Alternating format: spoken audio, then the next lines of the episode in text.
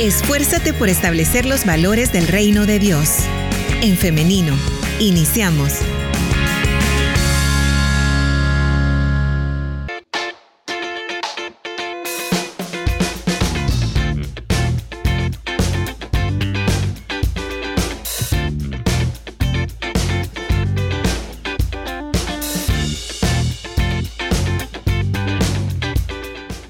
Damos la bienvenida a las personas que se están conectando a través de nuestra plataforma en Facebook en Femenino SV.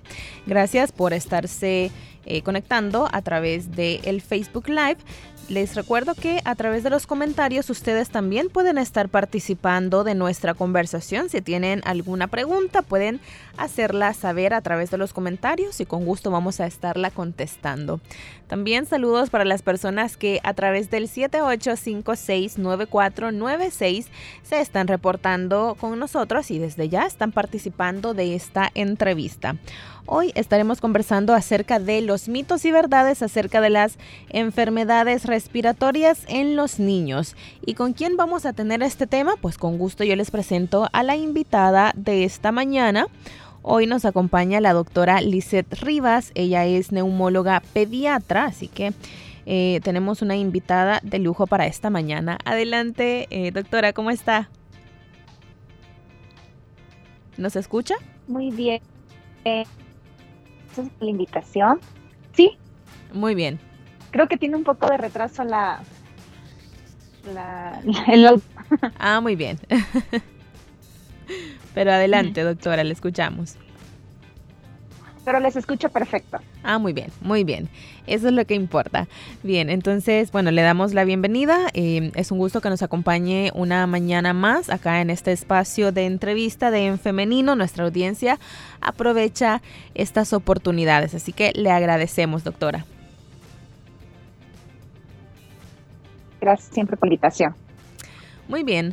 Hoy entonces comenzamos con este tema de los mitos y verdades respecto a las enfermedades respiratorias en los niños. Y es que mucho se dice, eh, mucho se opina cuando los niños están enfermos, que tienen un catarro, que tienen una gripe o a veces alguna infección en la garganta. Y es normal y sin ninguna mala intención que las personas, las abuelitas, las personas mayores empiezan a dar eh, remedios caseros o a reforzar algunas ideas que se tienen respecto a estas enfermedades. Y es por eso que hoy vamos tenemos alrededor de ocho mitos que eh, son los más comunes respecto a este tema y vamos a empezar a conversarlos con la doctora. Así que inicio con el primero y es que la tos hay que cortarla siempre y a como dé lugar. ¿Esto es mito o es realidad, doctora?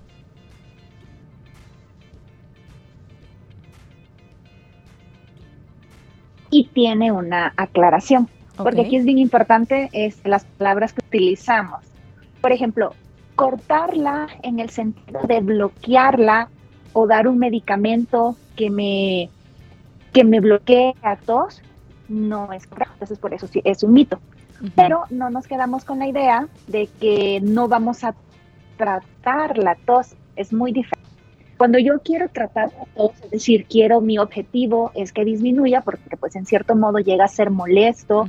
A veces hay tipos de tos que te pueden despertar de noche, que los niños hasta vomitan, dejan de comer. Entonces, es un síntoma, en este momento ya es un síntoma de una enfermedad que hay que tratar, pero nunca vamos a bloquear o nos vamos a ir por el camino fácil de este, utilizar los famosos antitusivos, sobre todo en los niños pequeños. ¿Por qué? Porque la tos como tal tiene una, una función protectora de la vía respiratoria. La tos es el guardián de mis pulmones. Así como hay, cuando hay unos perros guardianes que están ladrando y ladrando y ladrando es porque me están alertando que algo está pasando. Entonces la tos eh, es parte de, la, de un reflejo natural, es una defensa del cuerpo tensa, se vuelve muy, muy frecuente y se acompaña de otros síntomas respiratorios como moquitos en la nariz, congestión nasal, obstrucción de la nariz. Entonces, esta tos está queriéndome decir algo me está estorbando mi vía respiratoria. Entonces, el cuerpo quiere sacar esas secreciones, en su gran mayoría, es por esto. Quiere sacar estas secreciones, entonces si yo bloqueo la tos, si yo la corto, mm, voy a, y no trato la causa de raíz, lo que me está originando la tos, se va a empezar a, este, acumular más secreciones en la vía respiratoria y voy a tener más problemas de obstrucción. Entonces, la tos la tenemos que tratar según la causa. A veces, la tos en ciertas personas, desde bebés hasta adultos, es porque tenemos reflujo gastroesofágico. Entonces, por más jarabes antitusivos que tomemos, mm. no se va a quitar esa tos y no vamos a estar tratando el problema del país, que es el reflujo. ¿Me entiendes? ¿Verdad? Sería muy importante como aclarar eso muy este mito. Bien, el segundo mito es que si el niño tiene moco verde y espeso es porque su catarro se ha complicado o se ha hecho grave. ¿Es este un mito? Es un completamente Fíjate que eh, muchas veces el color del moco lo asociamos a gravedad de la infección y casi siempre va, va como el pensamiento de que necesita antibiótico, porque ya se hizo una infección bacteriana. Entonces, este es un mito, porque el motivo por el cual el moco eh, va cambiando de color, de hecho, quienes este, han visto cómo son los mocos de los niños, los primeros días es como clarito transparente, Luego se va espesando, va haciendo como beige, amarillo, verde. a medida van pasando los días. Ya si va más de 5 o 7 días, de seguro ya es verde. Entonces, esto es porque el moco también es una de mis defensas del cuerpo. O sea, el cuerpo es su forma de defenderse contra agresiones, contra amenazas infecciosas, virus, bacterias, demás, contaminación, porque ese es otro factor que hoy en día pues nos está la contaminación ambiental. Eh, entonces el cuerpo en su defensa saca ese moquito para hacer una barrera, para que ahí digamos lo malo que viene en el aire. Y si ese moquito se va acumulando en la nariz, no lo sacamos, no hacemos lavados nasales, eh, hay unas enzimas que están ahí en ese moquito que se oxidan, por así decirlo. Entonces por eso se cambia de color.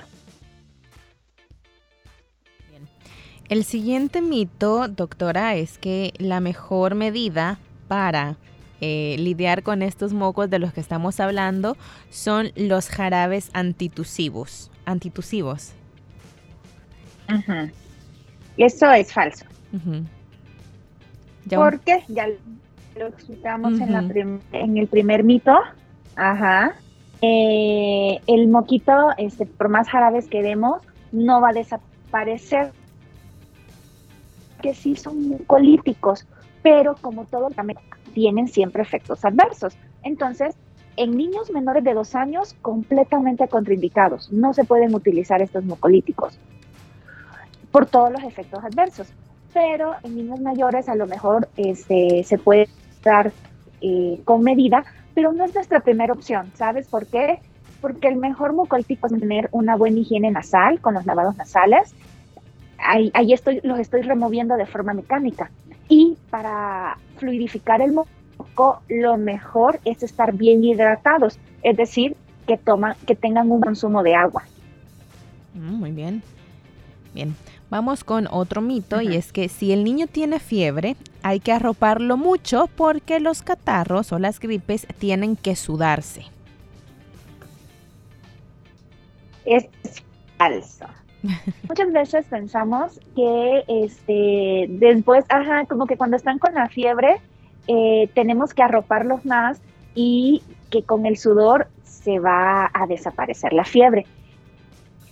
Lo que pasa es que a veces hemos tenido como conocimiento según observaciones, entonces muchas veces los cuadros virales dan fiebres y dan fiebres de poco de evolución. Entonces cuando vemos de que de que mejoran en un día o dos días, pensamos que las condiciones externas fueron lo que hicieron que la fiebre se quitara. En realidad, así va a ser la evolución de la fiebre. Pero no tenemos que sobrearroparlos porque en lugar de hacer un bien, vamos a subir más eso también depende mucho la condición climática como estamos en ese momento. No es lo mismo este, en la tarde a medianoche, ¿verdad? Pero a veces este, sí tenemos como ese miedo de, descubrirlos. Y imagínate si, si está haciendo calor, eh, va a ser contraproducente porque su temperatura corporal va a subir más, es decir, la fiebre va a ser más intensa, eso le va a causar mayor eh, malestar y disconfort al, niño, al bebé. Eh, recordemos que los bebés, todos los, pequeñitos menores de dos años de edad, son súper sensibles a, las, a los cambios de temperatura, es decir, a, las fiebres altas. A veces pueden tener convulsiones febriles. Entonces sí necesitamos tratar la fiebre eh, refrescándolo, dándole medicamentos que ya tu pediatra te haya, te haya autorizado según su peso y su talla, acudir a valoración para ver de dónde se originó la fiebre, ¿ok? Bien.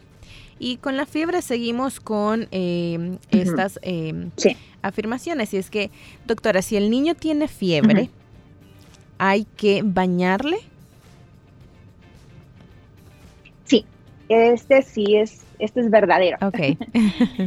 el baño el baño no está contraindicado cuando nos enfermamos, cuando los pequeños se enferman de gripe, de diarrea, de fiebre, etcétera.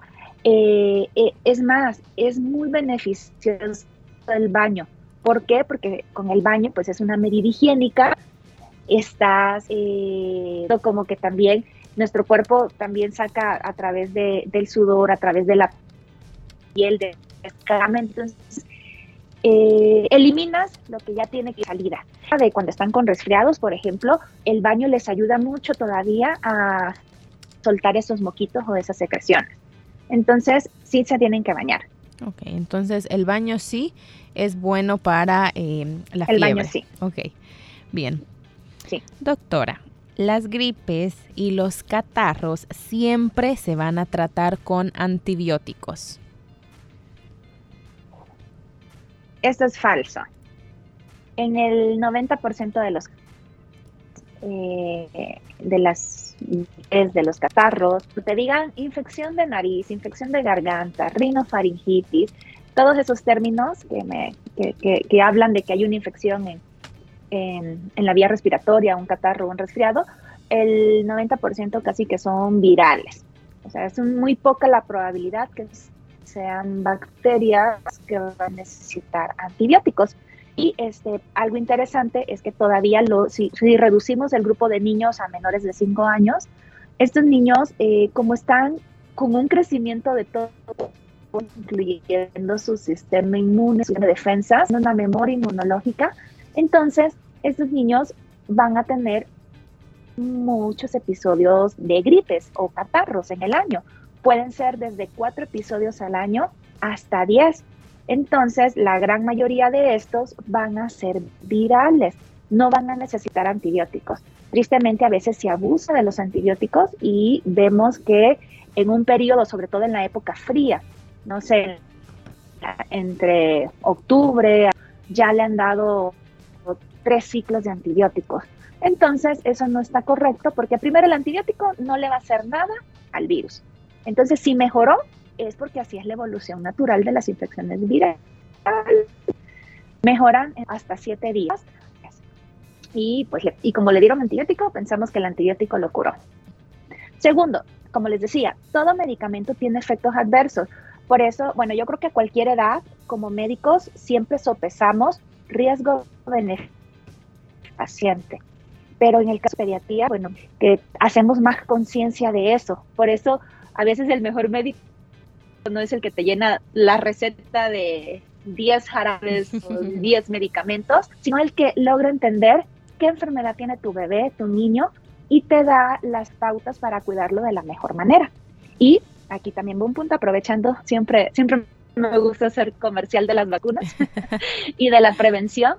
Eh, buscamos siempre los controles de niño sano, por eso es bueno llevarlos a sus chequeos, aunque no tengan gripe, diarrea, fiebre, llevarlos a su chequeo para ver cómo está de peso, de talla, ver cómo está su alimentación, ver cómo está su calidad de sueño, ver que tenga su esquema de vacunas completas. Eso es muy importante. Doctora, ¿es mito o verdad que las vitaminas previenen que los niños se enfermen de enfermedades, valga la redundancia, respiratorias? Aquí te voy a decir que esto es cierto, pero también tengo que aclarar, así como aclaré en la primera. Adelante. Las vitaminas, las cápsulas, pero es verdad. Mejor vitamina es la fruta, la verdura, las leguminosas, eh, las hojas verdes.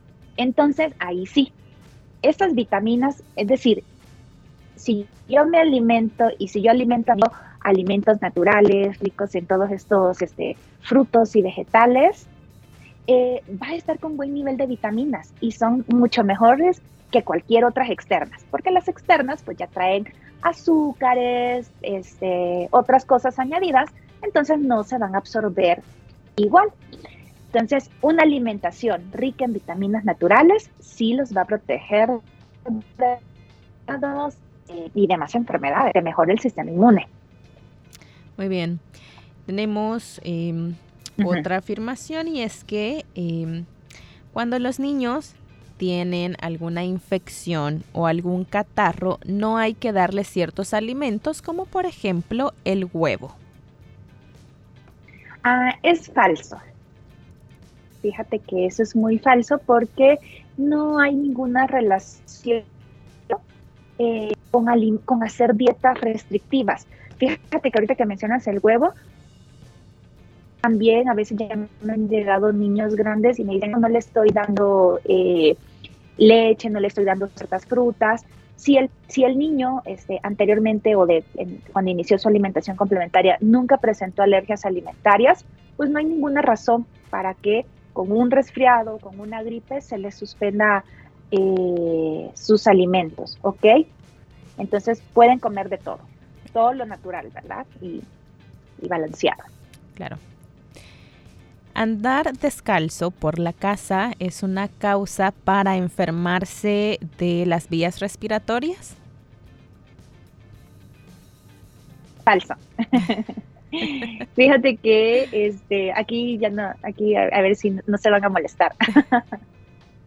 Porque a veces como que pensamos que los niños no tienen que andar descalzos eh, porque eso, ese frío les va a entrar por los pies y va a llegar este, hasta la vía respiratoria. Pero no, la causa de los resfriados pues son virus y los virus se inhalan. Entonces, si alguien está enfermo, un adulto está enfermo, ahí mejor es que se aleje, se aísle del niño, porque pues ahí sí lo va a enfermar. Pero el frío eh, o, andar descalzo y que el frío va a meterse por los pies es falso. El otro es un poco parecido y es que cuando se tiene una eh, inflamación en la garganta hay que evitar todos los alimentos fríos. Es falso, porque eh, no, no te va a, Primero, lo que comes frío no te va a molestar. Eh, no, no se ha visto tampoco que que cuando están, por ejemplo, con, diagnósticos de faringitis, faringoamilitis, este, no se ve que, que empeora el cuadro. Y es más, fíjate que es bien interesante cuando hay niños que tienen ciertas llaguitas en la boca por estos mismos virus que producen faringitis, amigdalitis, hasta les recomendamos bebidas frías. Les, les va mejor y, lo toleran mejor. Ah, bueno, qué interesante dato. Sí. Muy bien. Eh, doctora, tenemos muchas más em, afirmaciones, mitos y verdades. Sin embargo, es momento de irnos a una pausa musical porque también tenemos mucha participación de nuestra audiencia. Así que vamos ahora a la pausa, pero pronto regresamos con más de En Femenino y de esta entrevista.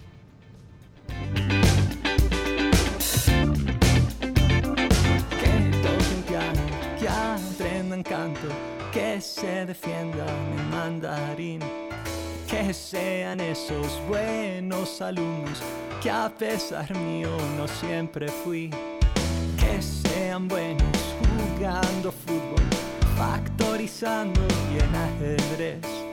Y les encante la tabla periódica y no la odien como la odié.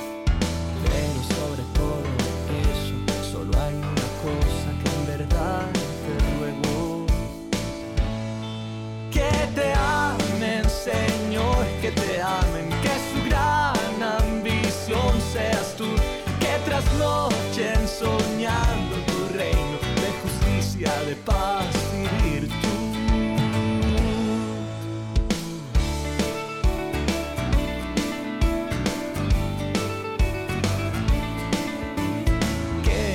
nieguen nunca una visa, como hace poco me pasó a que hablen british en vez de brutus, que fue el estilo que yo aprendí.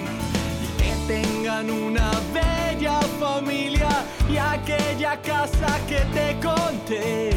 Y que mañana, cuando estén grandes, aún recuerden que les canté esta oración pidiendo el único anhelo que en verdad te ruego.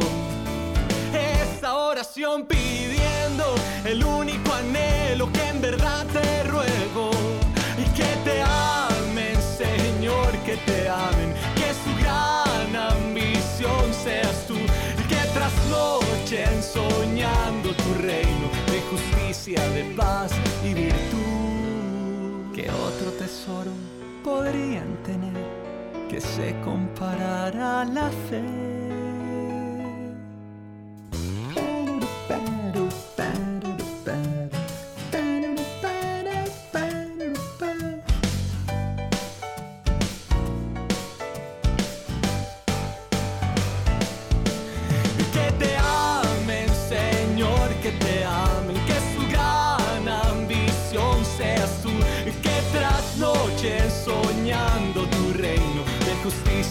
De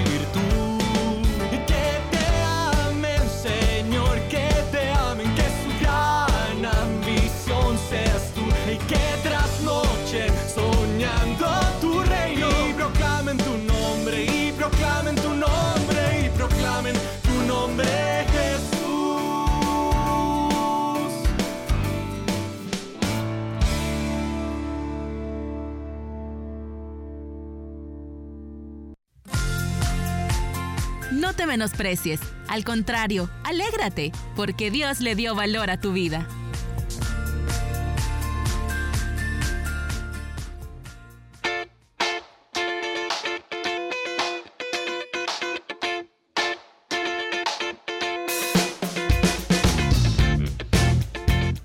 Regresamos con más de En Femenino y vamos directo a las preguntas de nuestra audiencia. Doctora, ¿la tenemos por ahí con nosotros? Ah, aquí estoy. No sé si me logran ver o, volví a fallar. Eh, no, no, no la podemos, no la podemos ver, pero sí la escuchamos. Ah, bueno. Pero nos escuchamos claro. Claro, nos escuchamos muy bien. Bien. Perfecto. Vamos entonces ahora con las intervenciones de nuestra audiencia. Nos dicen por acá, mi hija tiene tos seca Doctora, quiero saber si le puedo dar un jarabe de una marca bastante reconocida por un ungüento. Em, y ella nos pregunta si le puede dar de este jarabe a su hija por esta tos seca. La niña tiene 8 años.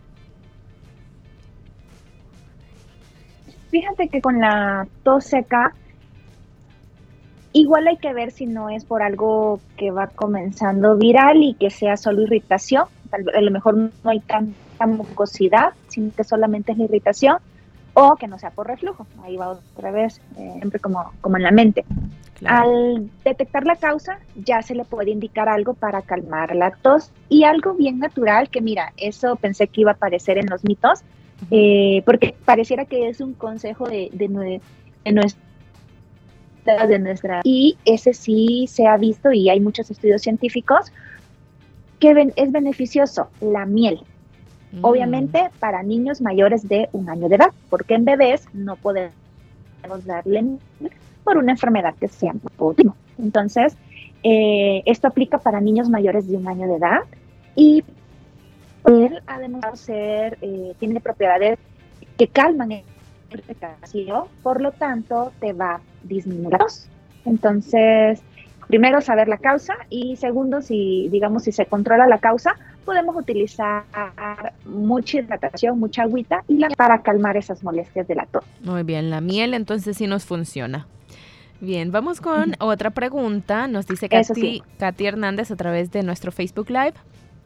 Mi hijo tiene nueve años. ¿Por qué será que él casi siempre se mantiene con una tos seca? Cuando él tenía dos años le dio neumonía. Eh, come cosas heladas y la tos es más fuerte.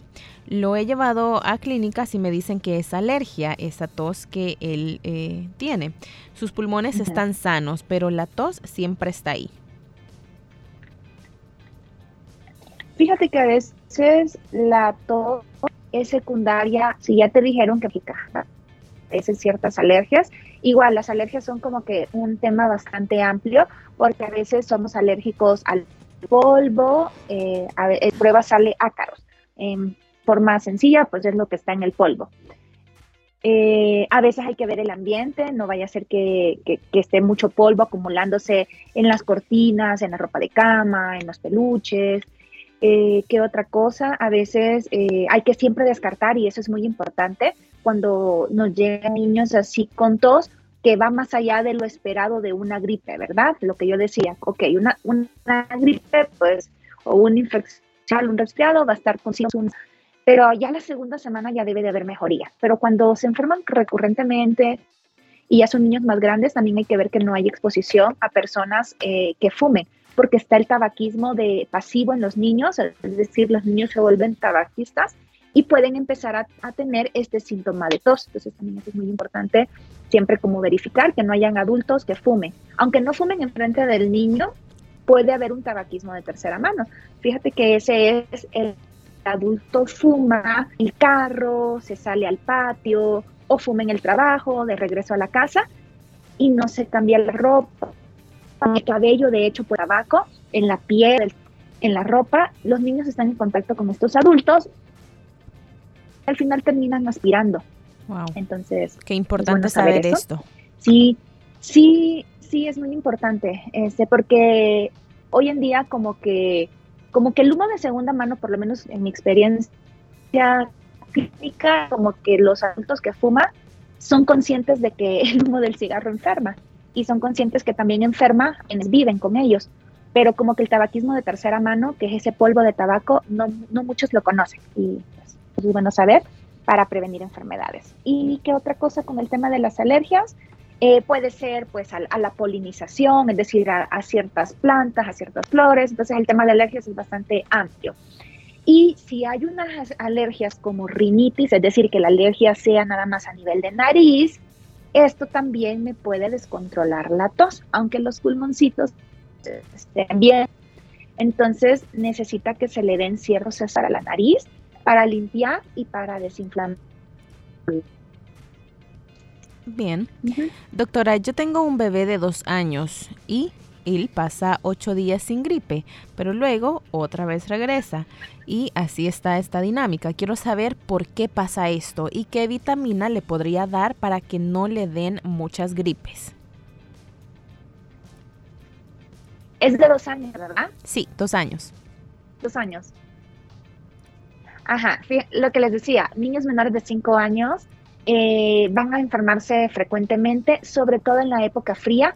Casi que pasa que están enfermándose cada tres semanas, es decir, una semana enfermitos, las otras dos semanas ya están bien.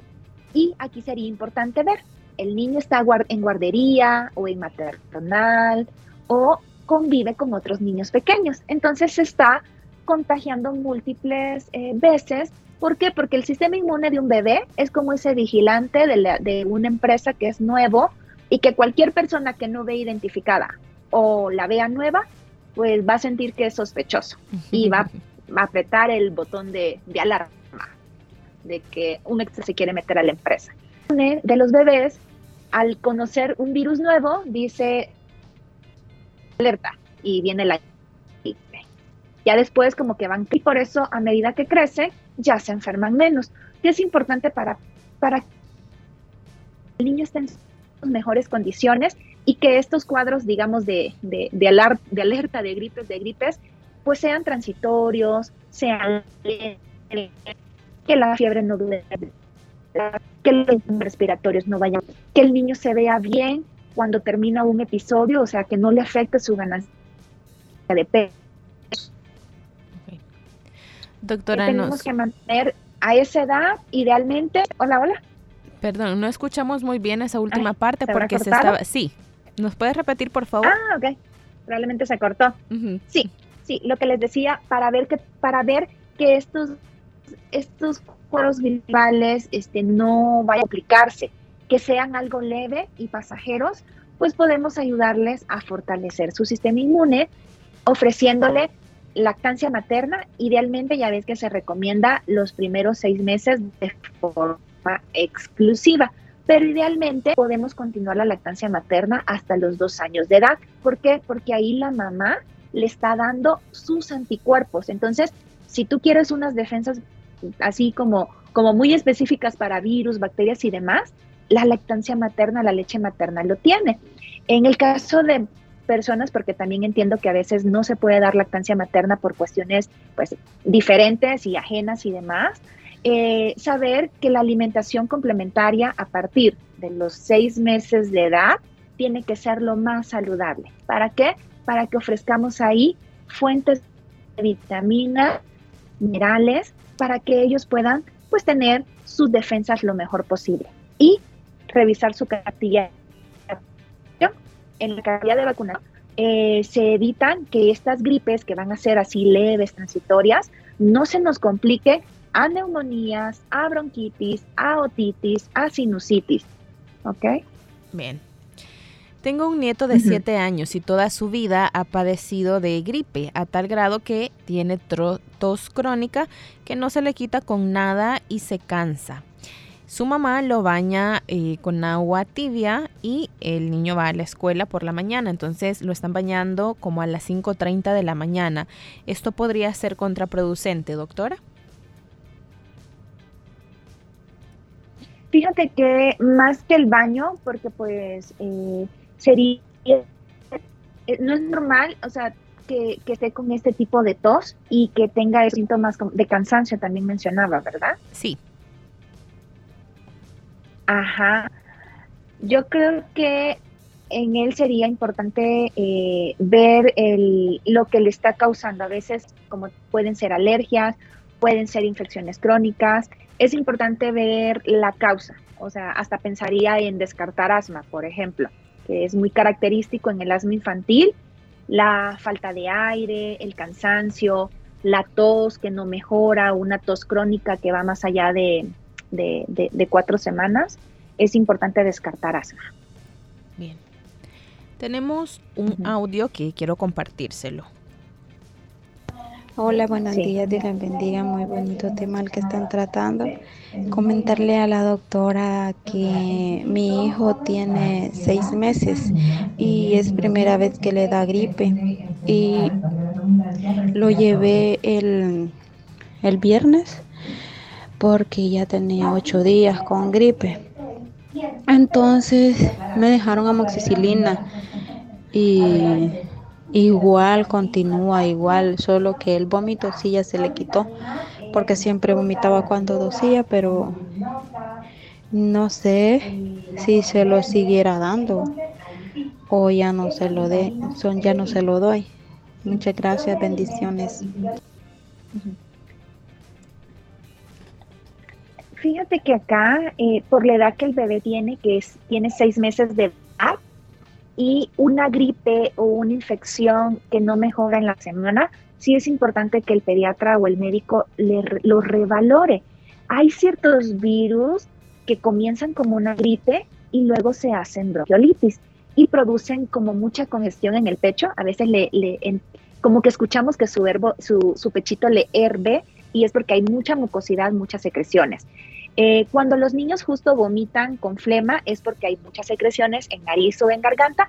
Ahí les ayuda mucho los lavados nasales con solución salina, que es el suero fisiológico que se puede comprar en las farmacias. Em, se aplica en la naricita con una jeringa sin agujas, obviamente. Se aplican esos lavados nasales para limpiar la nariz, para quitar toda esa flema y evitar que los bebecitos estén pues tosiendo y vomitando por la flema. Muy bien. Doctora, también nos están preguntando respecto a eh, los helados, por ejemplo, de darles a los niños cuando tienen una eh, infección o alguna enfermedad respiratoria y nos dicen que eh, por anécdota sí han visto que esto les ha afectado. Ajá. Entonces, eh, nos, nos, comentan. No, pues te digo, muchas veces es, coinciden algunas situaciones de que están enfermos y pensamos que después de cierto alimento empeora, pero el helado pues no hay ninguna contraindicación cuando tienen una infección de garganta. Muy bien. También nos están preguntando respecto a... Lo pueden comer. Muy bien, nos están preguntando respecto a eh, los niños que ya están yendo a la escuela o que están yendo a la guardería o maternidad y nos dicen que eh, sí es bueno o mejor hay que esperar y enviar a los niños a estudiar o a la escuela hasta que ya estén un poquito más grandes para evitar que se enfermen tanto o es bueno que se enfermen así. Pues sí, que eh, el caso de, niños pequeños, lo ideal sería, pues, no es de encerrarlos en una burbuja, o sea, sí pueden convivir con otras personas, pero lo ideal es que convivan con personas sanas. Entonces ahí a lo mejor yo diría un punto intermedio, no me voy al extremo de no lo manden a, al kinder o a preparatoria o a clases. Eh, tampoco es exponlo y mejor que se enferme 10 veces a que, para que agarre defensas a, las fuerzas, ¿verdad? Eh, me, quedo en un punto intermedio eh, que sí puede asistir a, a, clases, puede convivir con otras personas, pero que estas personas pues estén sanas. Eh, esto a veces es bien difícil porque pues no depende solo de uno. En, los, en las guarderías, en los kinders, idealmente deberían de hacer filtros. Que con esto de la pandemia, pues yo creo que se puso un poquito más atento. Niños con fiebre, tos, moquitos, que se queden en su casa, que se queden en su casa tres, cinco días, los días necesarios para que se recupere y luego se integre, ¿verdad? Claro. Bien, entonces esta sería más bien como la recomendación en estos casos.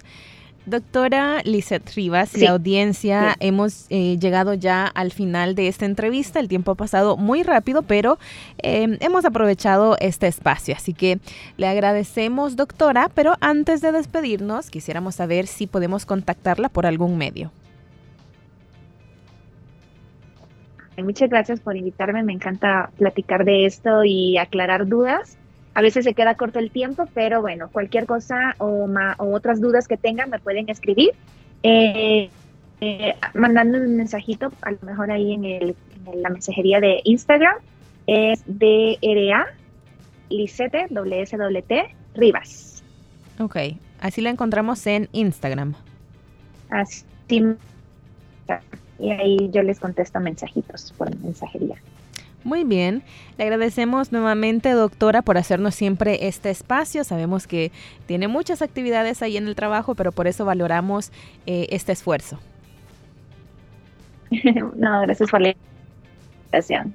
Nos, estaremos escuchando o viendo pronto. Así es, que, que Dios nos permita tener otra oportunidad. Le agradecemos, que tenga un feliz día. Muchas gracias, bendiciones a todos. Bendiciones para usted también y bendiciones también para nuestra audiencia que ha estado participando en esta mañana y también a usted que no participa pero siempre está ahí pendiente, le agradecemos. Y ahora quiero hacerle una invitación y es para el día de mañana, si así Dios lo permite, para que nos encontremos nuevamente siempre a través del 100.5 FM y también a través de En Femenino SV, que es nuestra página en Facebook, para que eh, esté en sintonía de un nuevo programa de En Femenino. Iniciamos a las 9.30 de la mañana en punto, así que pendientes. Nos quedamos hasta acá, pero nos vemos y nos escuchamos hasta mañana. Que tengan un feliz día. La respuesta más rápida es la acción. En femenino. Hasta la próxima.